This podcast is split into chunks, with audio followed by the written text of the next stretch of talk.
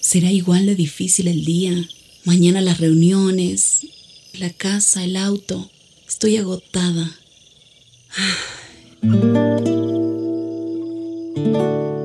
No importa cuántas cosas me hayan angustiado hoy. Me acercaré a Él porque Él tiene descanso para mi alma y mi mente.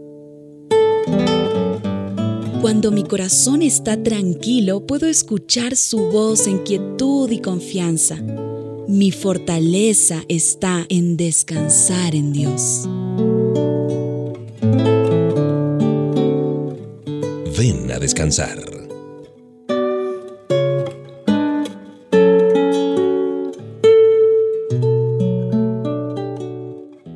Un motivo perfectamente válido para estar reunidos contigo aquí disfrutando de la compañía y de la buena música es que queremos descansar, descansar en los brazos amorosos del Señor. Gracias por aceptar esta invitación. Te saluda Mauricio Patiño Bustos. A lo mejor este día fue un día con algunos conflictos y cuando guardas resentimiento, a lo mejor te sientes como si hubiera una especie de guerra en lo más profundo de tu ser.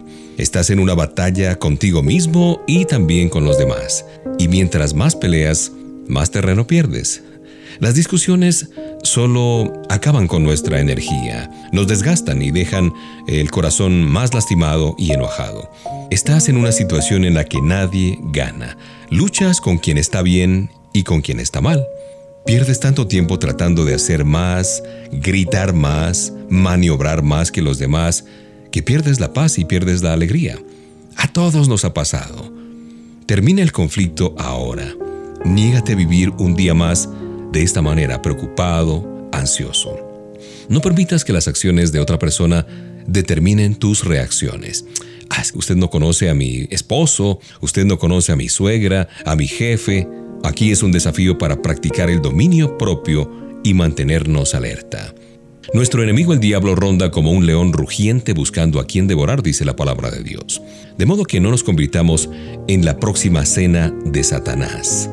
Dejemos que el amor y la paz de nuestro Papá Dios llene nuestra mente de tal manera que se desborde a otros, incluso a quienes te han hecho enojar. Detente y piensa un poco. ¿Realmente quieres ser como la persona que te lastimó? ¿Qué haría Jesús en este caso? Y yo creo que lo sabes. Él ofrecería la otra mejilla. Pero, ¿y qué del daño que me hicieron?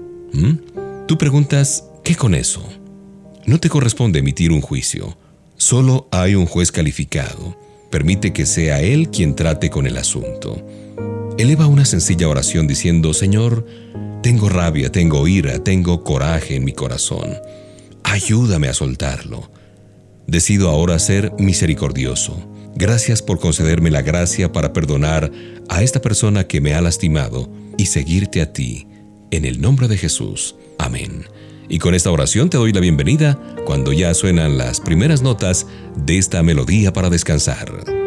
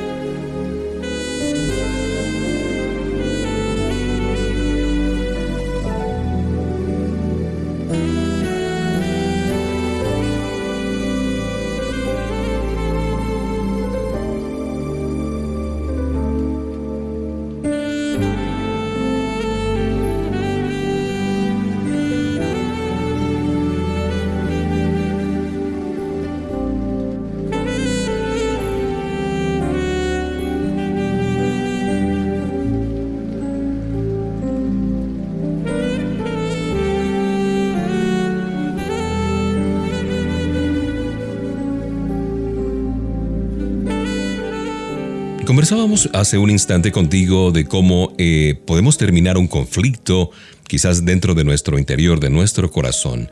El libro de Proverbios 10:12 dice, el odio es motivo de disensiones, pero el amor cubre todas las faltas. La Biblia relata que Pedro le dijo a un hombre, míranos, yo no tengo plata ni oro para ti, pero te daré lo que tengo. En el nombre de Jesucristo de Nazaret, camina. Pedro tomó a este hombre lisiado de la mano derecha y lo ayudó a levantarse. Y mientras lo hacía, al instante los pies y los tobillos de este hombre fueron sanados y fortalecidos, nos cuenta la Biblia. Pedro hizo tres cosas que debemos hacer si queremos ayudar a otros. Primero, llamar su atención. Pedro le dijo a este hombre lisiado, míranos. Generalmente las personas que están heridas están tan distraídas debido a su dolor, sus experiencias pasadas y sus temores futuros que para poder llegar a ellos, primero necesitamos llamar su atención. ¿Por qué? Porque la fe tiene que estar enfocada para que sea eficaz. En segundo lugar, presentarles el nombre que es mayor que su problema. Y ese nombre es Jesús. Y es mayor que cualquier enfermedad, prueba o situación. Los centros de rehabilitación confirman que un porcentaje muy bajo de personas se mantienen libres de sus adicciones. Esta sí que es una mala noticia. Ahora, esta es la buena noticia. El nombre de Jesús es más fuerte que cualquier adicción. Ante el nombre de Jesús se dobla toda rodilla. Por eso, presentémosle a Jesús a los que sufren. Démosle una mano. Cuando Pedro tomó al hombre de la mano al instante, los pies y los tobillos del hombre cobraron fuerza. Como había estado en la misma condición por 38 años, necesitaba que lo ayudaran a pararse, a ponerse de pie. Hay gente a nuestro alrededor que también necesita que los ayudemos a levantarse. Necesitan a alguien que los saque de esa desesperanza y los lleve a los pies de Jesús. Y Dios puede usarnos para hacer esa persona que haga esa labor de misericordia y de amor. Te daré lo que tengo, como dice el libro de Hechos 3:6 refiriéndose a lo que dijo Pedro a este hombre lisiado.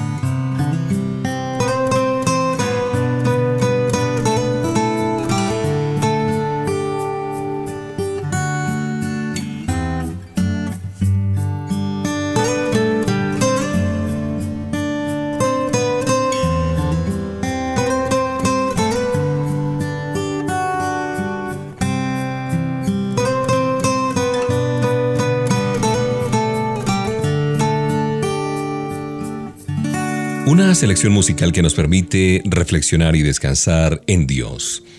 Y pensando justamente, hablando, conversando de cómo ayudar a otros, a menudo las personas inseguras dicen sí cuando en realidad quisieran decir que no. Pero las personas seguras de sí mismas no permiten que otras las controlen. Se ven como Dios las ve. Por lo tanto, la Biblia las dirige en lugar del miedo al rechazo. Podemos invertir tanto esfuerzo en tratar de mantener a todo el mundo contento que terminamos perdiéndonos a nosotros mismos, desgastados. Aquí una pregunta. ¿Sientes que no puedes ser todo lo que otros quieren que seas? Quieres decir no, pero el miedo de disgustar a los demás te lleva a decir que sí. Y mientras tanto, la presión interna sigue aumentando y piensas, ya no puedo con esto. No te enojes con la gente que sigue exigiendo más y más de ti. Tú eres responsable de ordenar tu vida. Te toca a ti. Eso claro exige un claro sentido de lo que vales, de tu llamado, de tu dirección, de tus metas y de tus prioridades. Un escritor cristiano decía, por años viví bajo la presión de las expectativas de todo el mundo. Pensaba, ¿qué pasaría si los decepcionara? Pensaba que me estaba presionando cuando en realidad lo que me estaba abrumando eran mis miedos y mis inseguridades. De pronto tú dices, ¿pero acaso no te importa lo que otros piensen? lo que otros piensan no es mi problema, a menos que lo convierta en mi problema, claro está. Agradar al Señor y hacer lo que Él quiere es mi interés principal. Si intento ser alguien más, voy a perder la bendición porque Dios no puede bendecir a una imitación, a una copia. ¿La solución cuál es? Esforzarnos en sentirnos seguros de quiénes somos en el nombre de Cristo Jesús. Y todo lo demás comenzará a caer en su lugar. Tenemos dones diferentes, según la gracia que Dios nos ha dado, dice el libro de Romanos 12:6.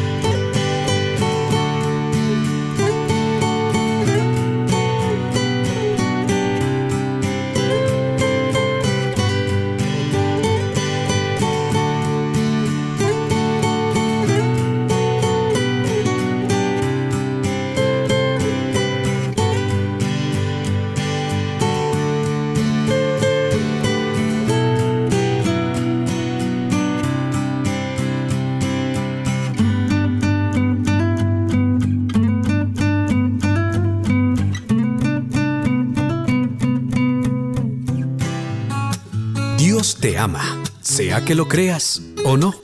HCJB, Esperanza en Dios.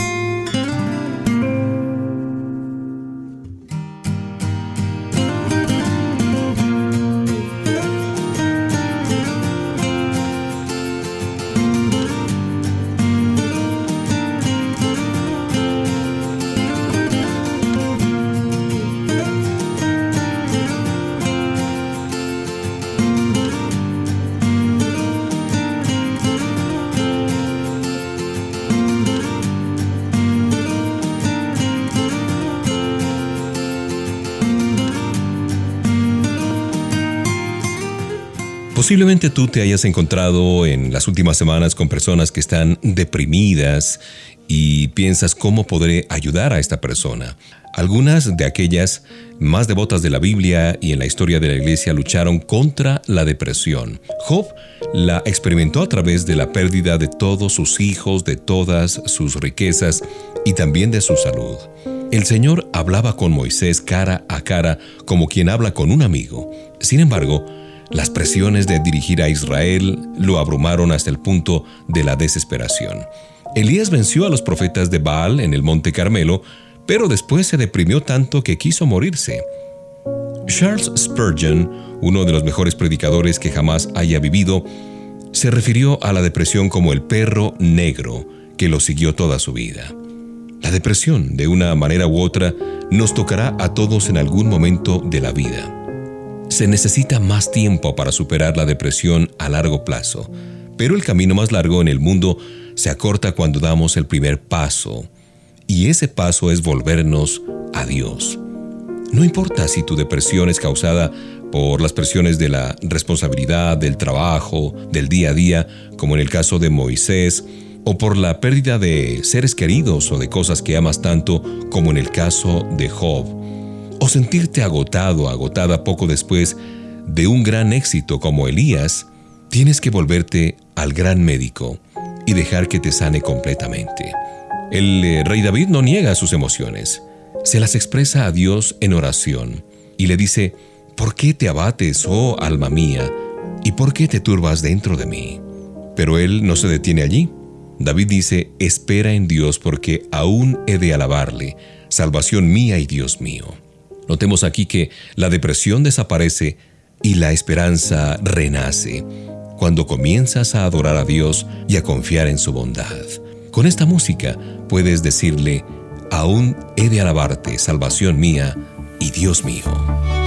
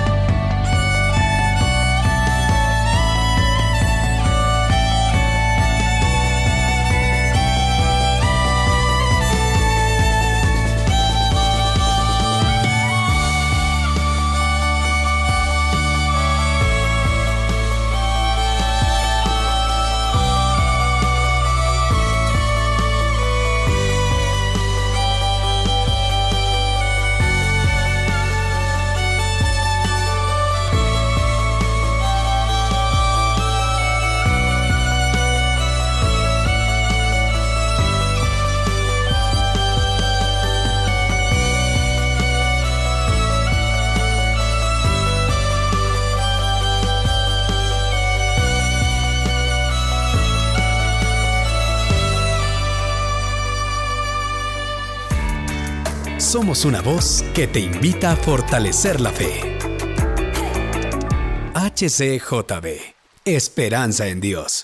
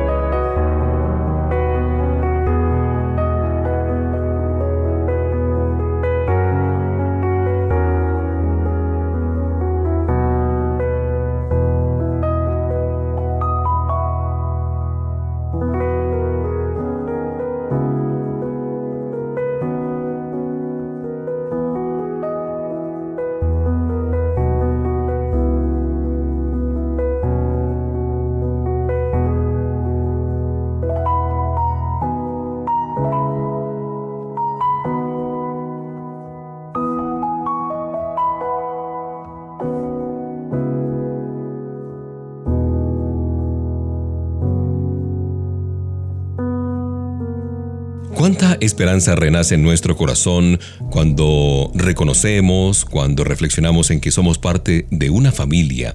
Todos tenemos la necesidad de pertenecer o ser parte de una familia. Un pastor decía en alguna oportunidad, conozco parejas cuyos corazones anhelan enfocar su amor en un niño, en un recién nacido, pero ese pequeñín no llega. Cuando estas parejas encuentran hijos e hijas para adoptar, no les dicen que tienen que estar a la altura de sus expectativas si quieren seguir siendo parte de la familia. No, los aceptan con los brazos abiertos y corazones llenos de alegría porque los aman. Los llevan a su hogar para siempre, les dan su apellido familiar y los convierten en herederos legítimos. Antes que siquiera supiéramos que necesitábamos a Dios, él nos predestinó para ser adoptados como hijos e hijas por medio de Cristo Jesús. Los padres terrenales se divorcian, siguen por caminos distintos y comienzan nuevas familias. Pero Dios no. Jamás tendrás que preocuparte por tu posición y por tu relación con Él. Independientemente de la raza, el color, el credo o los antecedentes, cuando te arrepientes y aceptas a Jesús como tu Señor y Salvador, tu adopción se vuelve permanente y vinculante. Eres parte de su familia y para probarlo, el Espíritu mismo le asegura a nuestro espíritu que somos hijos de Dios. ¿Te das cuenta lo que esto significa? Nunca más tienes que ir por la vida sintiéndote intimidado o temeroso, ni vivir bajo una nube de condenación, porque eres un hijo y una hija de Dios y coheredero con Cristo Jesús. La palabra heredero significa que puedes reclamar todas las bendiciones y los beneficios que Cristo compró por ti en la cruz del Calvario, cada una de ellas sin excepción. El amor nos predestinó para ser adoptados, dice Efesios 1.4.